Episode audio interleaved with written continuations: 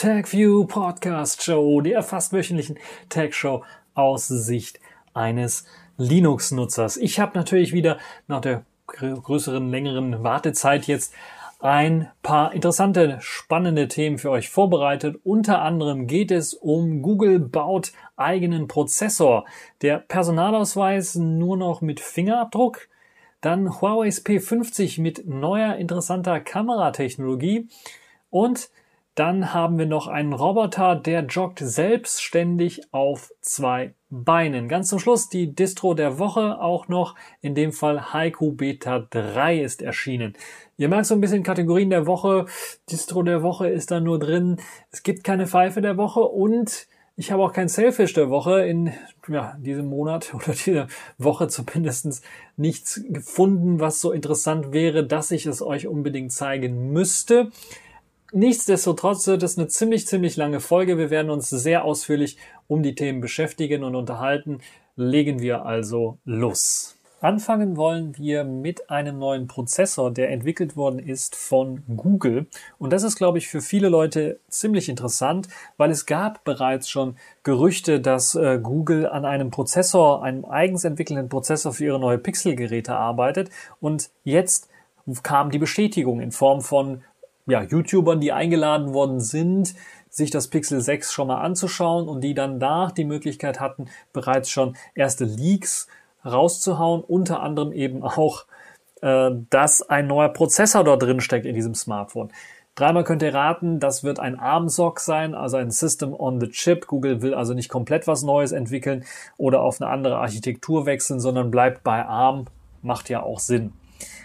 Das Tolle an diesem neuen Chip wird die Unterstützung für KI sein. Google ist ja bereits schon bekannt dafür, dass sie eigene Chips entwickelt haben, neben dem Qualcomm Snapdragon, den sie normalerweise verwenden, die dann draufgelötet worden sind, neben dem Qualcomm auf einem Board, um dann Unterstützung für KI oder sowas zu, oder Machine Learning, so würde ich das ja eigentlich äh, sehen, dann geleistet haben. Aber jetzt hat Google gesagt, nee, wir machen jetzt einen komplett eigenen Chip und bauen den Chip von äh, vom, vom Anfang an optimiert für KI, für äh, maschinelles Lernen und dadurch erhofft sich Google enorme Fortschritte, nicht nur bei der Geschwindigkeit, sondern eben bei vielen Funktionen, für die sie eben maschinelles Lernen, äh, äh Lernen und KI, künstliche Intelligenz verknüpfen und einsetzen wollen.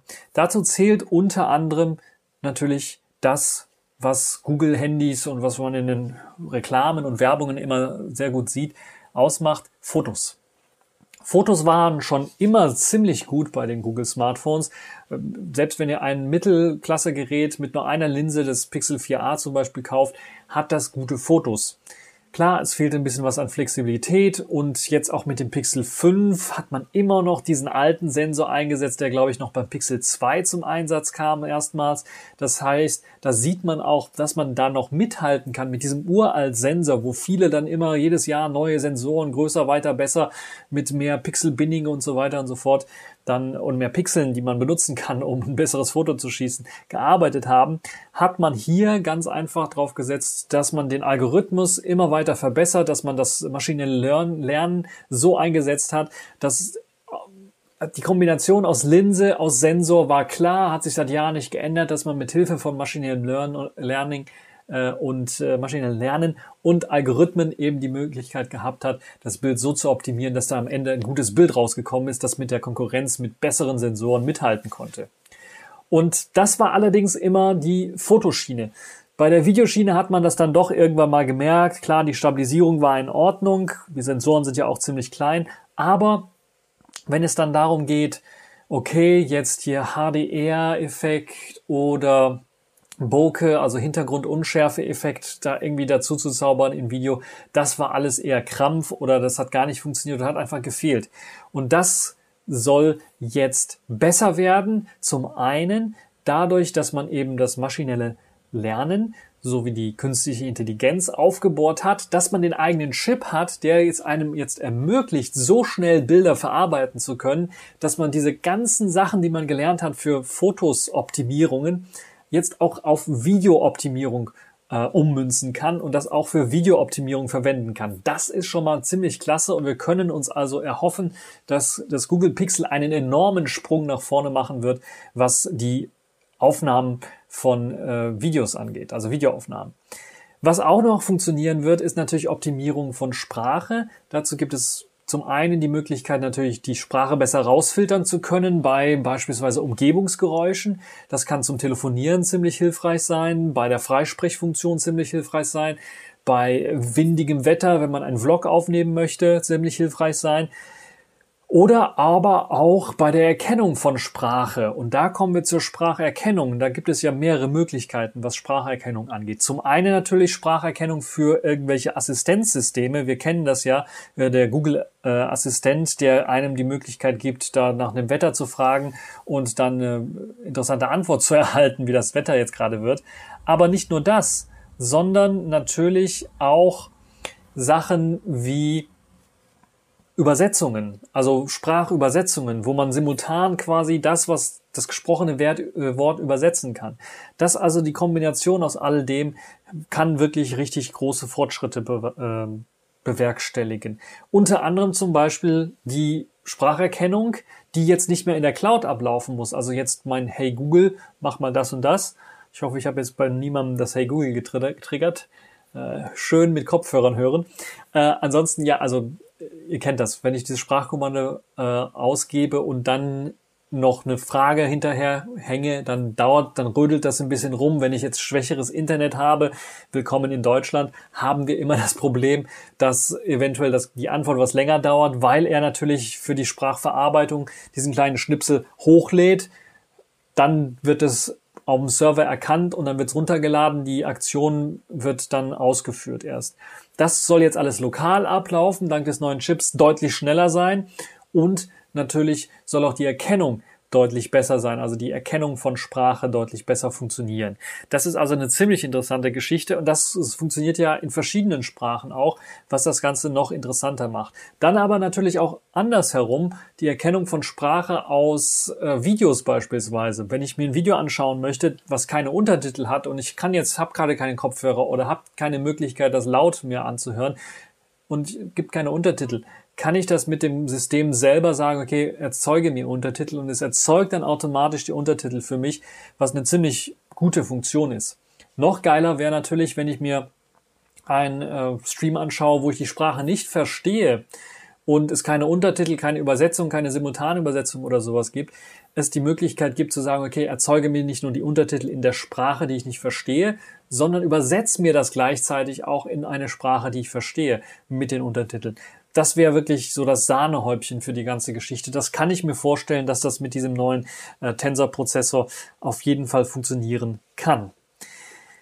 Dann, was ist noch wichtig? Was sollte man noch wissen zu diesem neuen Prozessor? Der wird natürlich äh, auch ja ein bisschen was an Performance mehr bieten in bestimmten Bereichen. Ich kann mir aber durchaus vorstellen, dass beispielsweise Gaming oder auch die Prozessorgeschwindigkeit im Allgemeinen, wenn was berechnet werden muss, wo jetzt keine künstliche Intelligenz genutzt wird, etwas langsamer sein könnte, weil man hat diesen KI-Aufbau, das Masch maschinelle Lernen in den Kern des Prozessors mit aufgenommen und nicht irgendwie daneben als eigenständigen Chip, sondern das ist quasi essentieller Teil des Prozessors. Und wie gut das Google hinbekommen hat dem ersten Versuch im Grunde genommen, das so zu machen. Das werden wir sehen, wenn die Geräte rauskommen. Jetzt möchte ich noch so ein bisschen zu den Geräten was reden.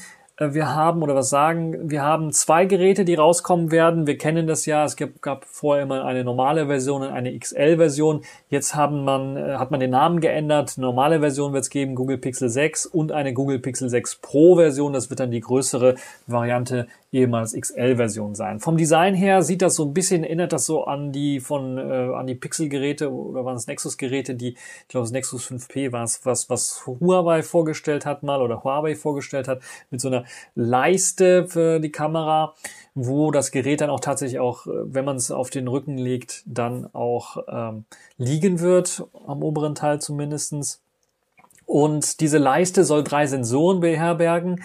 Dazu gehört wahrscheinlich ein ziemlich großer Sensor. Also man hat sich jetzt doch entschieden, die Sensoren auszutauschen. Es wird ein großer Sensor. Ich gehe mal davon aus, so in Richtung 1 Zoll Sensor wird es gehen. Also ein, ein 1 durch 1,2, 1 durch 1,5 oder 1 durch 1,7 Zoll Sensor wird da als Hauptsensor eingesetzt werden, mindestens. Dann wird es einen Ultraweitwinkelsensor geben und es wird einen, eine Telekamera geben. Und die Telekamera soll, anders als was so ja, normalerweise ist, wenn man so eine Periskop-Telekamera einsetzt, nicht fünffachen Zoom bieten, auch nicht dreifachen, sondern vierfachen Zoom bieten. Und das könnte zumindest ziemlich interessant sein. Die kleine Version wird 6,4 Zoll haben, die große etwa 6,7 Zoll haben und die kleine Version eine 90 Hertz Wiederholrate, Bildwiederholrate und die große 120 Hertz Wiederholrate. Dann soll der Fingerabdrucksensor nicht mehr hinten angebracht sein, sondern im Bildschirm selber angebracht sein, unter dem Bildschirm, also äh, quasi unter dem Glas angebracht sein, wie man das so kennt. Es wird wahrscheinlich die Technologie sein, die, die optische Technologie und nicht die Ultraschalltechnologie, aber wir werden das nochmal sehen, weil Google arbeitet ja hier zusammen mit Samsung an dem Pixel 6. Es kann durchaus sein, dass Samsung da vielleicht ihren Ultraschallsensor auch mit verbaut. Ziemlich interessant wird die Optimierung auch, auch wieder für den Prozessor sein, was äh, Videos angeht, beispielsweise Stabilisierung. Da kann direkt auf die drei verschiedenen Kamerasensoren zugegriffen werden, um eine bessere Stabilisierung hinzubekommen. Also wenn ich den Zoom, die Zoom-Kamera verwende und die hat zum Beispiel kein OIS, braucht sie nicht. Wenn ich die anderen zwei Sensoren habe, die Bildausschnitte erkennen kann und dann das Ganze so dadurch stabilisieren, sich stabilisieren lässt. Das wäre also ziemlich interessant. Oder ich kann die, die, die Bildausschnitte erkennen und kann das OIS aus dem Hauptsensor, was wahrscheinlich ein OIS haben wird, also optischen Bildstabilisator haben wird, äh, dazu nutzen, das Bild der Zoom-Kamera zu stabilisieren. Ziemlich interessante Technologien, aber auch Sachen wie ähm, wie schaffe ich es beispielsweise diese schnellen Auslösemomente zu haben, wo ich einfach was knipsen möchte? Und wir kennen das ja, die Algorithmen arbeiten im Hintergrund, dann muss viel berechnet werden. Und manchmal kann es sein, gerade bei ziemlich schnell bewegenden Kindern oder Sportereignissen, dass dann irgendwie was unscharf wird. Das möchte man natürlich nicht, deshalb hat Google eine Technologie hier auch entwickelt, die zusammen mit dieser AI zusammenarbeitet, die vermutlich bei allen Linsen, vielleicht auch nur bei der Hauptlinse, es ermöglicht, dass äh, Gesichter erkannt werden, dann sehr schnell ein Foto geschossen wird mit der Ultraweitwinkelkamera, so dass auf jeden Fall das Motiv, also das Gesicht, scharf gestellt ist dort und dann wird mit der Hauptkamera das Foto geschossen, um die ganzen Details rauszuholen. Und dann wird geguckt, ist das Gesicht scharf? Falls das Gesicht nicht scharf ist, dann wird eben, werden die Daten aus dem Ultraweitwinkelsensor genommen, um eben das Gesicht scharf zu stellen. Äh, das ist schon eine Technologie, die ziemlich interessant aussieht und die viele Sachen ermöglicht, wo man ja mit Software versucht, die Limitierungen von Hardware äh, aufzuheben. Es gibt natürlich die andere Möglichkeit, Sony Xperia-Geräte zum Beispiel, die machen das anders, die machen, die bauen Hardware extra, also extra Sensoren, die sehr, sehr schnell ausgelesen werden können, so dass dieses, dieses äh, Verwischen einfach nicht auftritt. Man braucht natürlich auch einen guten Autofokus dafür. Aber hier kann halt eben, wenn man eben Probleme hat, ich vermute, es werden zwei große Sensoren sein, also der Ultraweitwinkel wird auch ein größerer Sensor sein, dass das dann möglich ist. Sehr, sehr interessant, wie ich finde. Und äh, wir werden uns noch ein bisschen gedulden müssen, bis Google das Pixel 6 dann in einem Monat oder sind es zwei dann vorstellen wird mit eben dem neuen eigenen äh, Prozessor. Wir wissen, es gibt gerade Prozessorknappheit auf der Welt, deshalb kann es ein bisschen was länger dauern, bis die dann tatsächlich auch erscheinen werden. Aber es klingt zumindestens alles sehr, sehr interessant und mich würde mal interessieren, was ihr von der Geschichte haltet.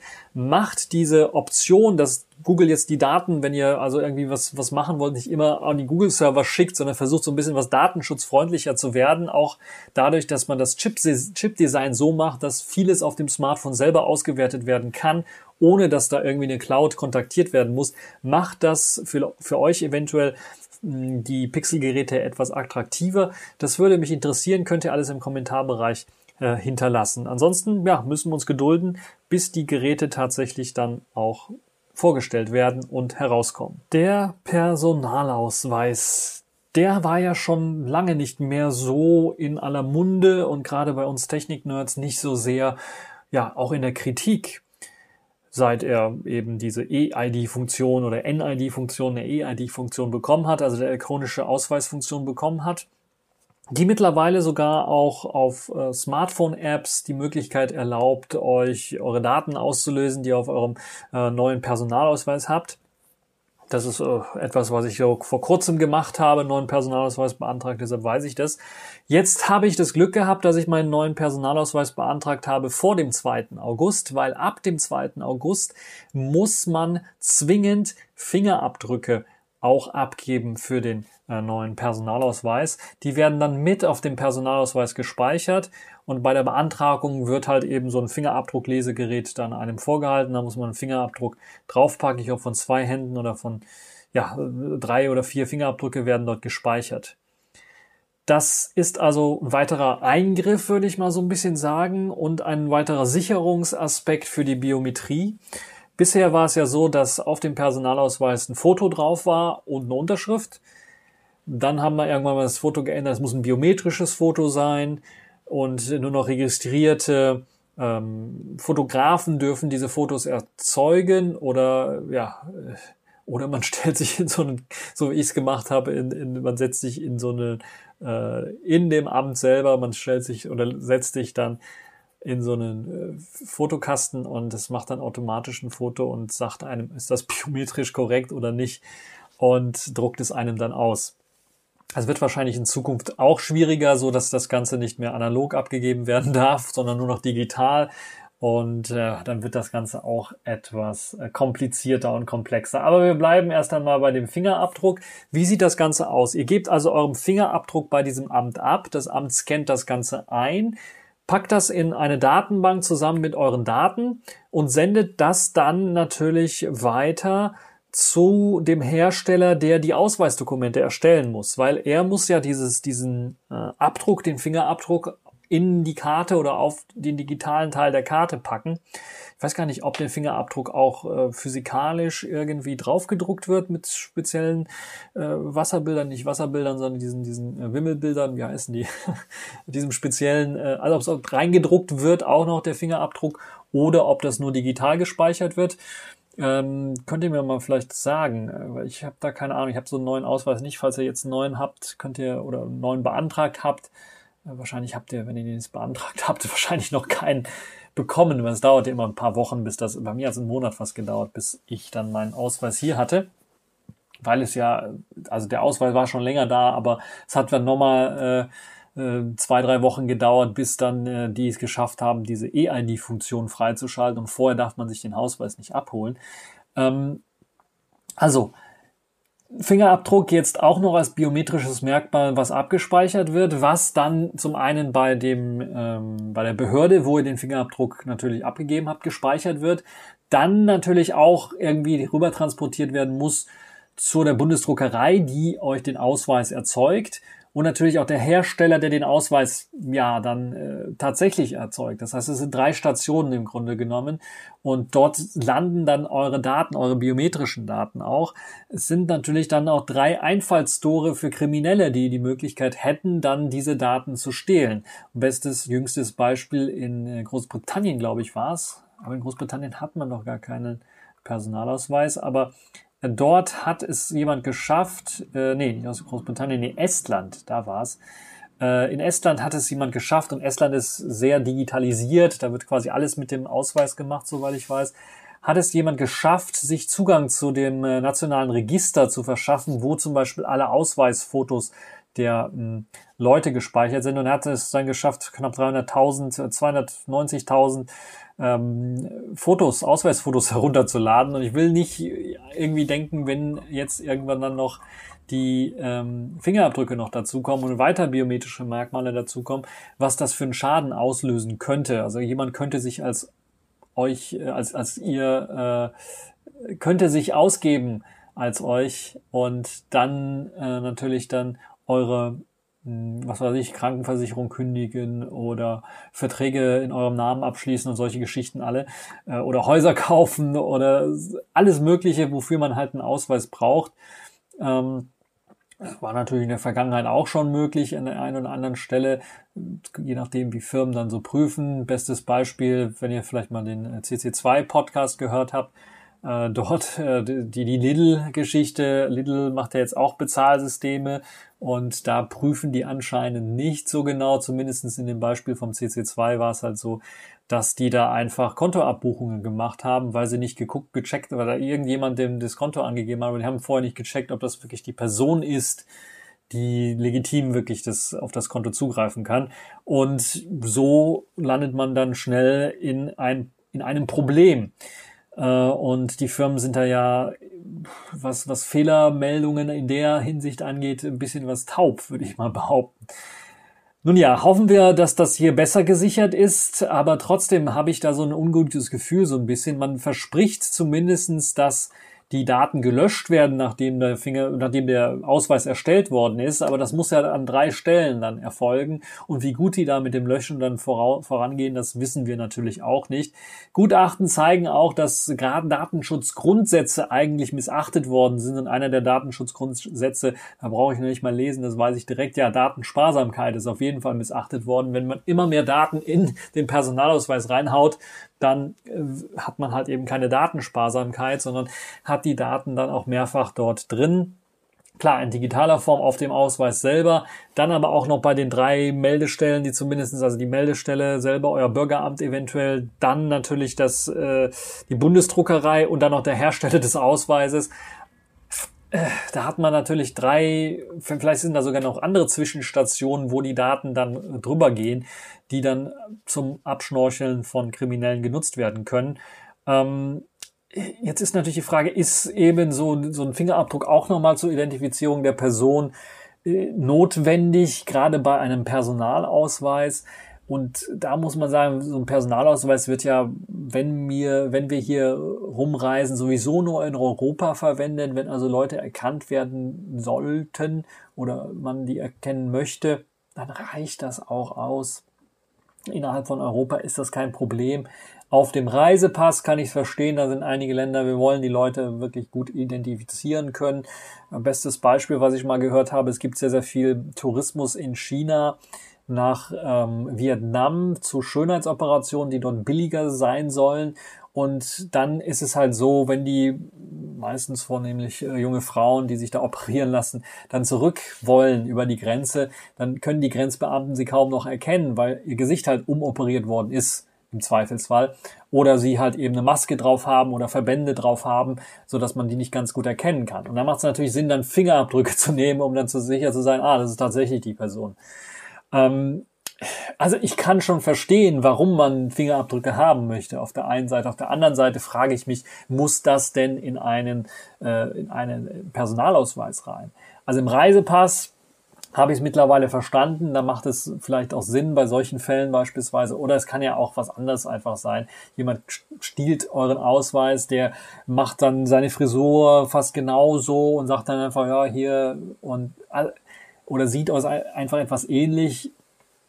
Das, das ist schon verständlich, aber bei dem Personalausweis, na, ich weiß nicht, mir fehlt so ein bisschen die Kreativität da zu überlegen, wie das dann, äh, also die Gefahr, dass die Daten missbraucht werden, weil sie äh, erhoben werden, halte ich immer noch für größer als das, wenn man es nicht erhebt, diese Gefahr, dass da eventuell Kriminelle äh, diese Lücke, dass da keine Fingerabdrücke auf dem Personalausweis drauf sind, äh, ausnutzt. Weil bisher haben wir damit auch ohne Probleme wirklich gelebt. Äh, warum muss das jetzt geändert werden? Also das verstehe ich nicht ganz. Das könnt ihr mir vielleicht auch in dem Kommentarbereich äh, reinschreiben. Falls ihr da äh, Verständnis für habt oder ein Argument für findet, weshalb das nützlich sein kann, so einen Fingerabdruck wirklich auch im Personalausweis zu haben, würde mich sehr stark interessieren. Ansonsten werde ich den Artikel natürlich verlinken, wo ich darüber geredet, wo ich das gelesen habe, worüber ich jetzt geredet habe. Und dort gibt es auch ein kleines Voting. Da könnt ihr auch äh, noch einmal äh, voten. Ähm, und äh, die Frage ist so ein bisschen vielleicht, äh, was haltet, was haltet ihr von biometrischen Merkmalen in Ausweisdokumenten? Da könnte man sagen, ist gut oder ist nicht so gut. Aber als Antwortmöglichkeiten gibt es hier, sind zur sicheren Identifikation einer Person nötig oder gar nichts. Ein Foto zur Identifikation reicht aus. Ähm, auf dem Personalausweis, also würde ich mal wirklich sagen, äh, es ist ja nicht nur das Foto, was da zur Identifikation einer Person genutzt wird, sondern natürlich auch der Name, das Datum, das Geburtsdatum, äh, der Wohnort. Es reicht das, was man als Daten schon hat. Also der Wohnort, Geburtsdatum, Geburtsort, Name. Äh, das sollte für, die, für, die, äh, also für den Personalausweis sollte das ausreichend sein, was die Identifikation einer Person angeht. Äh, alles weitere ist, ähm, also man fühlt sich so ein bisschen, dass da jetzt noch Fingerabdrücke gespeichert werden müssen. Wir kennen Fingerabdrücke eher aus dem Bereich Verfolgung von Kriminellen oder wenn herausgefunden werden muss, wer hat jetzt hier äh, in Haus XY eingebrochen und dann wurden Fingerabdrücke genommen und die wollen wir jetzt vergleichen, also werden jetzt Fingerabdrücke von dir verlangt. Also es hat so ein bisschen so einen kriminellen äh, Anruch äh, und äh, ja, es, es riecht so ein bisschen kriminell. Deshalb bin ich da eher dagegen. Aber ihr könnt es mir in den Kommentarbereich schreiben, was ihr von der ganzen Geschichte haltet. Zurück zu etwas mehr Technik und zurück zu Smartphones. Wir kommen zu Huawei. Es geht jetzt nicht um irgendwelche sensationellen politischen, netzpolitischen Geschichten, sondern ihr neues Smartphone, das P50 wurde vorgestellt oder die P50-Serie, bestehend nur noch aus dem P50 und dem P50 Pro. Das P50 Pro Plus ist irgendwie hinten durchgefallen oder kommt viel, viel später, wenn es überhaupt noch kommt. Das neue Smartphone kommt zum einen mit Harmony OS als erstes Smartphone aus dem Hause Huawei oder Huawei. Mit äh, Harmony OS 2.0 wird es erscheinen, in einer etwas angepassten, neueren Version der 2.0er Version, also nicht das, was ihr auf den Tablets beispielsweise schon kennt oder was als Updates für bestehende Smartphones herausgekommen wurde, herausgebracht wurde. Das ist also schon eine ziemlich interessante Geschichte, aber vielleicht für viele noch nicht der Brüller. Der Brüller ist immer die P-Serie bei Huawei, war ja immer sehr fotofokussiert, zentriert und hat dort immer viel Innovationen mit reingebracht. Und es hat schon mit dem P8 begonnen, wo, glaube ich, der erste Monochromsensor drin war, P9, P10 und so weiter und so fort. Es wurde immer weiter verbessert, Algorithmen wurden mit eingeführt, aber auch hardwaremäßig wurde immer wieder was Neues gemacht. Jetzt hat sich äh, das Huawei P50 und das P50 Pro wieder an die Spitze der Kamerasmartphones gestellt mit neuen Technologien, die sie dort eingebaut haben. Die klingen auf dem Papier gar nicht mal so interessant, wenn wir uns anschauen, dass da immer noch der gleiche 50 Megapixel 1 durch 1,23 Zoll Sensor als Hauptsensor, das alte Sony-Sensor eingesetzt wird. Also man eher den Weg geht von äh, Google Pixel, wir lassen den gleichen Sensor, den wir schon kennen, äh, drinnen aber man hat das Ganze dadurch optimiert, dass man da noch weitere neue Chips mit eingebaut hat. Zum einen ist man wieder dazu zurückgekehrt zu sagen, wir bauen einen großen äh, Monochromsensor mit ein, der dabei helfen soll, ein bisschen was mehr Kontrast und Schärfe rauszuholen aus einem Bild, ein bisschen was mehr an Details hinzuzubasteln. Die große Änderung hat wieder was mit Software zu tun. Zum einen, dass die Software die Möglichkeit hat, diese großen 40 Megapixel Monochromsensor auszulesen und Informationen dann zu benutzen, gleichzeitig um das 50 Megapixel Bild verbessern zu können, was mit dem Hauptsensor aufgenommen wird. Und dann natürlich auch damit, dass zumindestens im P50 Pro Modell jetzt auch noch ein ziemlich großer Zoom-Sensor mit eingebaut werden soll. Der hat zwar nur einen 3,5-fachen Zoom, hat aber sehr, sehr viele Megapixel mit 64 Megapixeln, eine große, größere Sensorfläche als bisher und dann natürlich auch die Möglichkeit, zusammen mit den anderen zwei Sensoren dann einen bis zu 200-fachen digitalen Zoom zu erzeugen. Das ist aber nicht unser herkömmlicher digitaler Zoom, der bei Huawei war es ja meistens auch so, oder bei größeren äh, Pixelgrößen ist es meistens so, dass da nicht nur digital einfach gezoomt wird, also die Pixel aufgezogen werden, sondern es wird einfach vom Sensor, der so viele Pixel hat, einfach hineingekroppt, um dann ein Bild zu machen, um dann eine Zoom-Funktion zu haben. Das ist so sowas wie ein verlustfreier Zoom, eine Funktion, die bereits Nokia mit dem 808 PureView hingekriegt hat. Nicht nur das ist damit möglich, sondern mit Hilfe von cleveren Algorithmen und speziellen Chips und Optimierungen ist es Huawei gelungen, hier wirklich was Revolutionäres, würde ich mal fast schon sagen, zu schaffen. Etwas, was Google vielleicht nachmachen kann mit dem Google Pixel. Das werden wir sehen. Die Möglichkeit eben mehr Bildinformationen aus einem Bild herauszuholen. Und die ersten Tester, die jetzt schon die ersten Geräte, die P50 Pro Serie wird jetzt, glaube ich, in ein paar Tagen wird sie verkauft. Im August, Anfang August wird sie also bei den ersten Leuten ankommen. Aber ein paar Tester in China haben das schon bekommen. Aktuell P50 Serie nur in China verfügbar sind richtig begeistert davon, weil sie nicht damit gerechnet haben, dass ein 3,5-facher Zoom, das hört sich auf dem Papier nicht gut an. Das hört sich eher nach einem Rückschritt an zum P40 Pro oder P40 Pro Plus, wo ja sogar ein zehnfach optischer Zoom mit drin war und ein fünffach, äh, fünffach optischer Zoom mit drin war. Ähm, oder in dem Fall beim P40 Pro Plus war ein dreifacher Sinn und beim P40 Pro war ein fünffacher optischer Zoom. Das hört sich trotzdem nach einem Rückschritt an, ist es aber nicht wenn man sich die Resultate anschaut. Wie funktioniert das Ganze? Nun, man hat erst einmal diese mehr Megapixel, die einem natürlich dann ermöglichen, dort rein zu kroppen.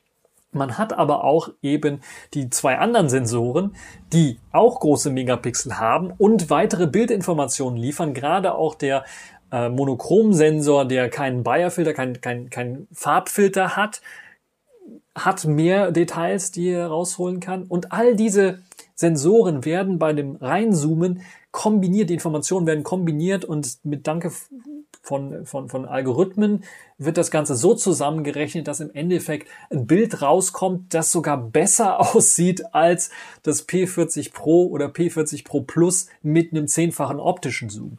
Das ist schon eine ganz große Kunst, würde ich mal sagen, weil das ermöglicht es eben die Grenzen der Physik, die man so hat. Also man kann halt eben keine größeren Zoom-Bereiche mit einbauen auszutricksen.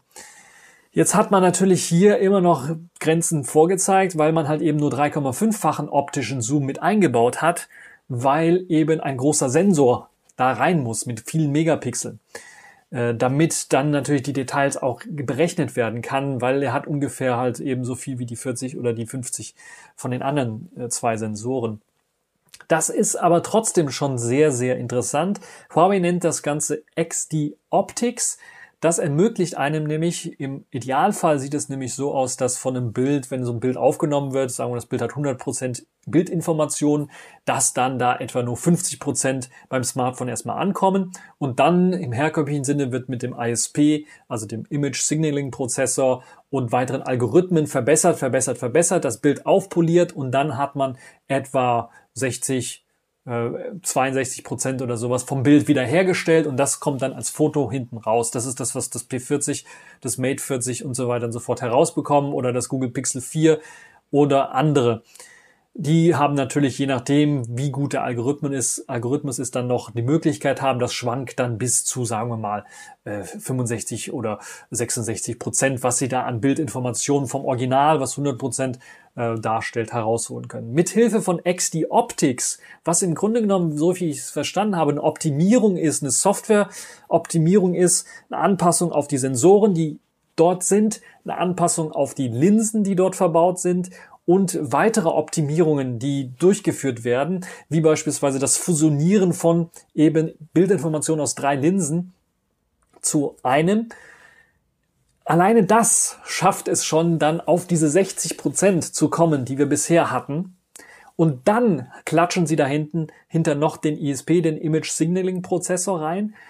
Dann klatschen sie noch die ganzen Optimierungen rein. Dazu gehört auch, ich glaube, XD HDR oder so, was, was sie dann nennen, was einem dann ermöglicht, halt diesen HDR-Effekt zu haben. Also sehr helle und sehr dunkle Bereiche, High Dynamic Range, hohe Kontrastbereiche dann äh, auszugleichen und dann äh, selbst bei hohem Kontrast dann äh, noch gute Aufnahmen machen zu können. Das klatschen sie dann dahinter und da wissen wir, holen sie ja mindestens auch nochmal diese ähm, 10, 15 Prozent raus könnt ihr euch vorstellen, wir haben schon 60 Prozent nach dem XD Optics, dann nochmal 10, 15 Prozent, dann kommen wir auf ungefähr ja, 75, 80 Prozent an Bildinformationen, die dann Huawei zumindest sagt, äh, sie wiederherstellen können von dem 100% Original. Und das ist der ganze Trick an der Geschichte, was das äh, P50 Pro zumindest ziemlich interessant macht.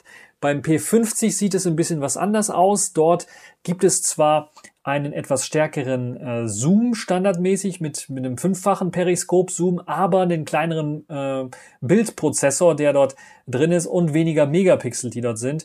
Äh, dort ist es ähm, ein 12 Megapixel Kamera, die zum Zoomen verwendet wird, anstatt eben die äh, 64 Megapixel mit 3,5-fachem äh, Zoom, wird dort ein 12 Megapixel mit 5-fachem Zoom äh, mit eingebaut. Hat Vor- und Nachteile. Äh, Vorteile beim P50 Pro ist tatsächlich, dass man bis 200-fach einzoomen können soll. Ob das jetzt wirklich, äh, die 200-fach dann wirklich jetzt irgendwie brauchbar ist. Wir kennen ja diese 100 oder 120-fachen Zoom, 100-fach beim Samsung und dann kam Xiaomi mit, ja, wir haben 120-fachen Zoom. Das war eher Pixelbrei. Ich vermute, bei 200-fachem Zoom wird das auch Pixelbrei sein auch bei 200-fachem Zoom, äh, stell euch mal vor, die Stabilisierung, die muss ja auch, also das kann ich mir nicht vorstellen. Wo ich aber eine Verbesserung erwarte, ist 100-facher Zoom, weil das ist genau die Hälfte. Da sollte es deutlich, da soll es zumindest mithalten können mit dem aktuellen Spitzen, also Xiaomi Mi 11 Ultra und äh, Samsung Galaxy äh, S21 Ultra. Damit sollte es zumindest mithalten können, was, was den hundertfachen Zoom angeht, wenn nicht sogar besser sein. Die Kollegen von DxO Mark, ich weiß, die sind nicht immer sehr zuverlässig, aber sie haben Tests gemacht, haben das bereits bewertet, konnten ein P50 Pro ergattern, haben gesagt, die Zoom-Qualität ist besser als alles andere, was sie bisher gesehen haben. Das heißt, auf hundertfachen Zoom-Stufe soll es besser sein als ein Galaxy S21 Ultra und ein äh, Mi 11 Ultra. Es könnte also durchaus interessant sein, was die Zoom-Qualitäten angeht. Aber Zoom ist ja nicht alles. Zoom ist ziemlich interessant, kann man sehr gut benutzen. Wie sieht es aus mit Videos? Gibt es dort auch Optimierungen? XD Optics gilt auch nicht nur für Fotos, sondern auch für Videos. Das heißt, selbst Videos sollten schärfer und besser aussehen. Auch wenn man hineinzoomt, soll das besser aussehen. Das Tolle, was ich auch nochmal erwähnen möchte beim Zoom, letzter Satz zum Zoom, ist, äh, dadurch, dass man diesen 64, 64 Megapixel Sensor mit eingebaut hat. Und wir kennen das ja, bei Samsung hat man es ein bisschen eleganter gelöst, bei Apple ist es sehr elegant gelöst, aber bei Huawei war das bisher nicht der Fall. Wenn man hineingezoomt hat, dann hat man den deutlichen Wechsel von einem Objektiv zum anderen wirklich gesehen, spürbar. Und das Tolle, bei Samsung hat man das kaschiert dadurch, dass man so ein, so ein virtuelles Zoomen gemacht hat. Das hat das natürlich aus Wechseln ein bisschen was langsamer gemacht, aber das hat so ein bisschen, sah so ein bisschen organischer aus. Bei Apple ist es sehr, sehr nice gelöst. Da sieht man den Unterschied, das Wechseln fast kaum. Da muss man richtig sich äh, ja, konzentrieren drauf. Hier ist es auch kaum zu sehen. Also der Wechsel auf 3,5-fachen Zoom sieht man noch, aber alles darüber, was man dann zoomt, ist ja dann ein ja, digitaler Zoom, ein verbesserter digitaler Zoom. Da sieht man das dann also nicht mehr. Das heißt, alles, was über 3,5-fachen Zoom hinausgeht, da merkt man das Wechseln dieser Kameramodule nicht so sehr. Das hat man also auch deutlich verbessert. Das war so ein Kritikpunkt bei den letzten Huawei-Smartphones, die ich so getestet habe, jedes Mal. So, das also zum, zum Zoom. Aber Zoom ist nicht alles. Ultraweitwinkel ist auch mit dabei. 13 Megapixel nur. Von den 40 Megapixeln, die man mal hatte als Cinelens bei dem Mate 30 Pro, ist man ja bei Mate 40 Pro zum Beispiel auf einen 20 Megapixel Cinelens gewechselt. Im Grunde genommen gleicher Sensor, also 1 durch 1,54 äh, Zoll Sensor, weniger Megapixel, dadurch größere Pixel, dadurch mehr Lichteinfall. RYYB Sensor auch, der dann natürlich noch mehr Licht verarbeiten kann. Ja, was, wie sieht's, warum ist man jetzt beim 13 Megapixel angekommen? Ganz einfach, ich kann es euch erklären weil man jetzt wirklich den Weitwinkel, den Superweitwinkel auch wirklich super weit gemacht hat. Das war auch eines der Kritikpunkte von vielen, dass Huawei den, den Superweitwinkel, der war nicht wirklich super weit, der war immer viel enger als viele andere Smartphones, die einen Superweitwinkel hatten. Und das hat man jetzt geändert. Und dann hat man die Megapixelzahl runtergeschraubt, wegen eben auch diesem Superweitwinkel, damit man halt eben äh, weiterhin eine gute Qualität erreichen kann. Das sagt zumindest Huawei. Ich weiß nicht, ob es ein RYYB-Sensor ist. Es kann durchaus sein, dass es keiner ist dieses Mal. Aber man hat wirklich so einen super Weitwinkel. Man spricht auch nicht mehr von einer super Cinelens-Kamera, dass man vielleicht wieder weggegangen ist von diesem Cinelens. Wo andere jetzt erst einmal aufsteigen, schauen wir mal uns Oppo an oder OnePlus, äh, geht Huawei wieder weg davon. weil sie meinen, okay, fürs Vloggen reicht das auch schon aus und wir haben ja die zwei anderen, drei anderen Sensoren, ja, zwei anderen Sensoren, die dann genutzt werden können, um noch Bildinformationen hinzuzurechnen oder auch bei Lowlight-Situationen dazu zu führen, dass eben auch äh, oder eben bei, bei Nachtaufnahmen dazu führen, dass wir da weitere die Informationen rausrechnen können. Ziemlich interessante Geschichte, auch das. Ich bin sehr, sehr interessiert an dem Gerät und werde versuchen, das so schnell wie möglich in die Finger zu bekommen. Und dann werdet ihr auf meinem YouTube-Kanal auch was dazu sicherlich äh, sehen werden. Ansonsten ja, äh, P50er Serie, P50 Serie kommt nur mit dem Snapdragon äh, 888 daher, 4G Prozessor, der extra für Huawei erstellt wird, weil Huawei eben keine 5G Sachen aus den USA bestellen darf.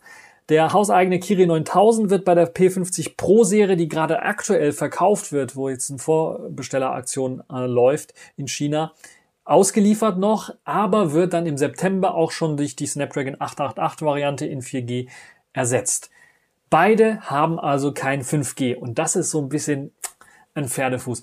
Für den chinesischen Markt definitiv ein K.O.-Kriterium, würde ich mal fast schon behaupten, weil da muss man sich dann entscheiden, will man die super beste Kamera haben im Smartphone oder will man eben normales, schnelles, gutes Internet haben, weil 5G dort sehr verbreitet ist. Hier in Europa, Deutschland würde ich eher sagen 5G. Ich habe 5G mal ausprobiert, das war im Grunde genommen alles, ansonsten habe ich von 5G nicht viel gesehen. Ähm, aber das kann sich ja in zwei, drei Jahren ändern und wenn man dann so ein Smartphone für teuer Geld kauft, und dann nicht alle zwei Jahre oder wie ich bin alle, alle ja, so ein Bekloppter, der sein Smartphone austauscht oder zehn andere Smartphones noch in der Hosentasche hat. Äh, Hosentasche passen die nicht rein, aber zumindest einen Schrank, eine Schublade hat mit voller Smartphones, dann wird es ein bisschen was komplizierter. Ne? Und da kann es durchaus sein, dass das äh, möglich ist, dass viele Leute sagen nein. Aber auf der anderen Seite würde ich mal sagen, gerade in Europa, wenn man es jetzt kaufen möchte und wie gesagt ein, anderthalb Jahre, vielleicht zwei Jahre das Gerät nutzen möchte, äh, kann man auch mit 4G, mit LTE durchaus leben. Da braucht man keinen 5G. Aber das ist meine persönliche Meinung, was das angeht. Ihr könnt mir ja schreiben, ob das wirklich ein K.O.-Kriterium für heute ist, wenn wir jetzt auch schon Mittelklasse-Geräte heraus haben, die 5G unterstützen, sogar Einstiegsgeräte teilweise vom Preis her, die 5G unterstützen. Ja, das zu dem äh, Huawei P zur Huawei P50er Serie. Ich weiß, Preise und, und alles andere könnt ihr alles nachlesen im Artikel. Ich fand das mit dem, äh, mit dem Kameramodulen am interessantesten, deshalb habe ich das unbedingt hier noch erwähnt, weil das doch schon eine kleine Revolution ist und zusammen mit dem äh, Google Pixel, was jetzt zwar in dieser Sendung am Anfang war, aber dann jetzt äh, zeitlich gesehen später rauskam, nach der P50er Ankündigung, ist das, könnte das so ein bisschen die neue, ja, die neue äh, Smartphone-Kamera Revolution einläuten, so ein bisschen, weil wir wissen, dass ja heutzutage Smartphone ist nicht so wichtig, wie ob es gut telefonieren kann, ob man guten Empfang hat. Das ist eher Nebensache, weil man weniger telefoniert, sondern das Display, Sound und äh, sind auch nur Nebensache. Die sind zwar wichtig, aber nebensächlich. Akkulaufzeit sehr, sehr nebensächlich. Das Wichtigste heutzutage sind und worüber sich Smartphones verkaufen, Kameras, weil wir immer mehr fotografieren, immer mehr Videos aufnehmen und ja, deshalb gibt es auch diese 108 Megapixel Kameras in äh, Mittelklasse-Geräten mittlerweile, weil die Kameras eben sehr, sehr wichtig werden. Ich finde das eine wichtige und schöne Geschichte. Klar, den Rest sollte man nicht äh, komplett außer Acht lassen. Sound, äh, Speichererweiterung, Batterie oder Akku. Aber ja, äh, trotzdem, was haltet ihr davon? Schreibt es mir im Kommentarbereich und äh, ich habe ich, glaube ich, genug über Huawei gequatscht.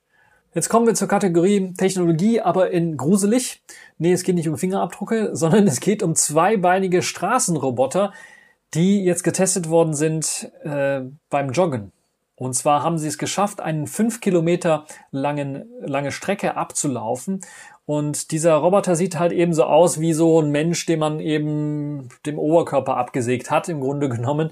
Äh, also ein Roboter, der auf zwei Beinen läuft und die Möglichkeit hat, da wirklich jetzt eine ganz lange Strecke zu laufen. In den USA hat das äh, Forscherteam der Oregon State University diese Lauffähigkeiten eines Roboters getestet. Der Roboter heißt Cassie und sie haben den autonom laufen lassen, also ohne irgendwie, dass das jemand gesteuert hat, sondern gesagt, oh, hier, lauf, da ist das Ziel und dann ist er losgelaufen und auf zwei Beinen aufrecht ist er gelaufen, also wie ein Mensch im Grunde genommen. Die Maschine hat einen neuen Meilenstein erreicht und einen fünf Kilometer langen Ausdauerlauf selbstständig mit einer Akkuladung geschafft.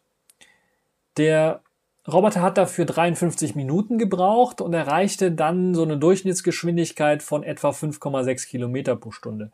Warum reden wir hier von Durchschnittsgeschwindigkeit? Ja, weil selbst so ein Roboter schafft es nicht eben bei zwei Beinen ähm, konstant die gleiche Geschwindigkeit zu halten. 5,6 Kilometer pro Stunde, wie kann man das so vergleichen? Ah, wenn ich das mal so vergleiche, wenn ich draußen laufen gehe, bin ich bei, bei 6, 6,8, 7 etwa. Das heißt, das ist schon langsam. Das ist so langsames Joggen, würde ich mal sagen. Ein bisschen was noch langsameres Joggen, als äh, ich das so mache. Und äh, ja, das ist, äh, ist schon ziemlich interessant. Es, äh, das Projekt selber, Cassie, wurde mit einer Million US-Dollar von der äh, Defense Advanced Research Projects Agency, das werde ich niemals mehr wieder aussprechen, sondern einfach nur den Kürzel, das Kürzel DARPA benutzen, ausgerissen. Also das US-Militär ist da bei der Finanzierung ähm, dabei. Das könnte natürlich zu, durchaus interessant sein für ja, Militäreinsätze dann. Ähm, Im Gegensatz zu äh, Boston Dynamics zum Beispiel ähm, läuft Cassie auf nach hinten gebogenen Beinen, wie es in der Tierwelt normalerweise bei Vögeln oder bei einem Strauß der Fall ist. Und dadurch soll das System besonders stabil stehen. Das ist also der große Gegensatz zu Boston Dynamics, die viel Algorithmen reinbauen mussten, wo sie dann versucht haben, das wie, bei, wie ein Hund äh, laufen zu lassen, zum Beispiel, oder so, ja, so wie ein Pferd. Ähm, der Computer, der zentrale Computer, der zur Steuerung des Ganzen benutzt wird, ist dann, dann im Torso gebaut, im unteren Torso-Bereich, also über den Beinen quasi mit drin und äh, ist auch der schwerste Teil natürlich dieses äh, Roboters. Die Bewegung und die Balance wurden selbstständig gelernt. Also der Roboter hat mithilfe von Machine Learning oder maschinellem Lernen und Software eben dann selbstständig gelernt, Bewegungen ohne menschlichen Input nachzuvollziehen. Das heißt, das selbstständige, aufrechte Stehen, die Balance halten, nicht umkippen, wurde mit Hilfe von Machine Learning gemacht, ohne dass da Menschen was reinprogrammiert hätten. Und das ist natürlich ziemlich interessant. Ähm, so hat die die, die, die KI, die künstliche Intelligenz, die dort war, bei diesem 5-Kilometer-Lauf natürlich viel, viel Daten gewonnen und viel, viel gelernt auch.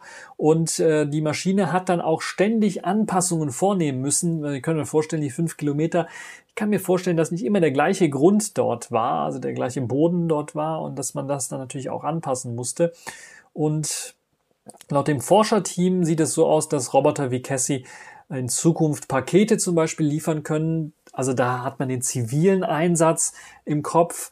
Es ist meistens so, aber wenn die DARPA das äh, finanziert, kann ich mir durchaus vorstellen, dass sie da irgendwie, was weiß ich, Gewehre oder sowas transportieren für ihre Soldaten, die dann nicht ihre schweren Rucksäcke selber tragen müssen.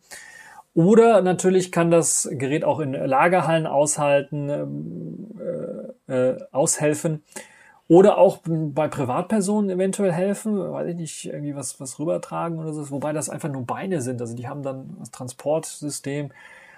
Es kann natürlich bei Privatpersonen auch helfen. Wir kennen vielleicht schon die kleinen Transportroboter, die haben aber meistens ja ganz normale Räder und dann ist das Treppensteigen im Grunde genommen unmöglich. Da wäre also so ein, so ein ja, Haushaltsroboter, der einfach auch Treppen steigen kann äh, oder über kleine Stufen gehen kann, auch ziemlich interessant und produziert wahrscheinlich auch nicht so viel Dreck ne, wie so ein äh, Rad. Ähm, Interessant ist, und das wird viele dann vielleicht auch interessieren, so weit sind wir noch nicht, also dieser Roboter ist zweimal umgekippt bei der 5 Kilometer rauf. Das heißt, er hat sich tatsächlich zweimal irgendwie auf die Nase gelegt, die nicht vorhandene, und musste sich selbstständig aufrichten. Das hat er aber auch geschafft.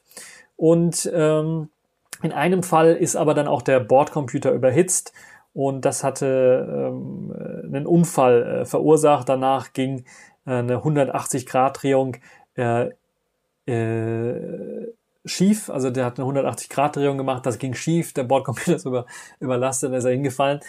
Passiert ist bei der Technik also auch, es ist noch nicht so ausgereift, dass ich jetzt wirklich Angst haben dürfte in Zukunft dann beim Joggen vielleicht noch einen Roboter neben mir zu haben oder Roboterbeine nur neben mir zu haben, ist ja noch gruseliger. Stell dir mal in der Dämmerung oder sowas vor, hast du nur noch paar Beine, die da rumlaufen. Ah, das gibt Geschichten, kann ich euch vorstellen.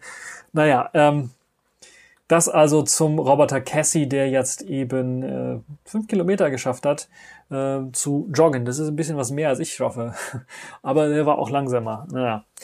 Ähm, was haltet ihr von der Geschichte? Schreibt es mir im Kommentarbereich. Jetzt sind wir bei der Distro der Woche angekommen und wir wollen uns nochmal um das Heiko-Projekt kümmern, weil jetzt ist die Beta 3 von Heiko erschienen, beziehungsweise in den letzten Wochen ist die Heiko Beta 3 erschienen und kommt mit zahlreichen Verbesserungen einher. Vor allen Dingen natürlich äh, bessere, bessere Unterstützung des Installationsprozesses, der jetzt auch ohne Probleme auf modernerer Hardware mit NVMe, SSDs und so weiter lauffähig sein sollte. Auch das Erstellen von Partitionen wurde vereinfacht und verbessert in teilweise. Äh, teilweise gab es da Probleme oder Abstürze. Das wurde ausgemerzt. Außerdem wurden natürlich auch die Treiber wieder angepasst und eine viel bessere Treiberunterstützung für aktuelle äh, WLAN-Geräte beispielsweise wurde mit hinzugefügt. So hatte man die äh, WLAN-Netzwerke oder WLAN-Geräte, die bei FreeBSD 13 unterstützt werden, mit eingebaut. Dann hat man noch die diversen Audiotreiber verbessert, aktualisiert und natürlich auf den neuesten Stand gebracht, so dass auch die neueste Intel HDA Schieß mich tot Soundkarte oder Soundchip ähm, mit funktionieren sollte. USB und äh, Massenspeichergeräte wurden aktualisiert, so dass die auch besser funktionieren und performen können. Und wo wir gerade bei Performance sind, äh, die Performance auf Nvidia-Grafikkarten der GeForce 6200er oder GeForce Go 6400er Reihe wurde deutlich verbessert und ermöglicht eben das flüssigere Arbeiten des, mit dem System. Dann signifikante Verbesserung natürlich auch im Webbrowser. Web Positive hat eine neue Web-Engine bekommen oder WebKit bekommen, äh, neue WebKit-Engine bekommen, die die Stabilität, die Kompatibilität mit Webseiten erhöht und das Ganze einfach deutlich flüssiger und besser machen soll. Software-Updates können jetzt auch, wenn sie pausiert worden sind oder zwangspausiert werden, weil es irgendwelche Netzwerkprobleme gab, wieder äh, angestoßen werden, ohne dass man da irgendwie manuell eingreifen müsste. Und es gibt noch neue geupdatete Portierungen diverser Software, äh, zum Beispiel eben auch ähm, die Sache, dass äh, Python 2 mittlerweile so langsam auch wirklich äh, zum Altback, zum Alteis äh, Eis gehören, ne, wie heißt es, Altbacken sind, äh, aufs Absteiggleis gehören und deshalb äh, Python 3 jetzt äh, als standardmäßig äh, standardmäßiges Python-Sprachtool mit drin sind. Dann gibt es eine bessere POSIX-Kompatibilität, das wiederum natürlich bei gerade Konsolen oder Terminal-Programmen die Kompatibilität erhöht und auch diverse weitere Bugs wurden gefixt. Das Ganze könnt ihr euch auf der haiku-s.org Webseite anschauen. Dort gibt's auch den Download und das erste Mal habe ich glaube ich, vorher habe ich nicht gesehen, Pressematerial ist dort zu sehen. Dort findet ihr einige Screenshots und noch einmal Zusammenfassungen und klar ein paar Banner auch noch zum Heiko S Projekt selber. Ich werde versuche, mich bemühen, das Heiko OS runterzuladen und dann auch ein Video zu machen zur Beta 3, um dann mal zu gucken, was hat sich so geändert, ist der Browser besser geworden, sind, gab es An Anpassungen bei den, bei den äh, Programmen? Und so weiter und so fort. Es gibt diverse Änderungen natürlich, die mit eingeflossen sind, die man jetzt nicht alle so direkt erwähnen kann, die einfach die Stabilität des, des Systems angeht, die vielleicht auch die Kompatibilität äh, des Systems angeht mit, mit, mit äh, aktueller oder mit vorhandener BOS-Software und so weiter und so fort. Aber auf jeden Fall eine ziemlich interessante Geschichte, wie ich finde. Schaut euch äh, Heiko in der Beta 3 an. Das war es jetzt auch schon für diese TechView Podcast Show. Ich hoffe, es hat euch gefallen und ihr hattet Spaß dran und bis zur nächsten Show.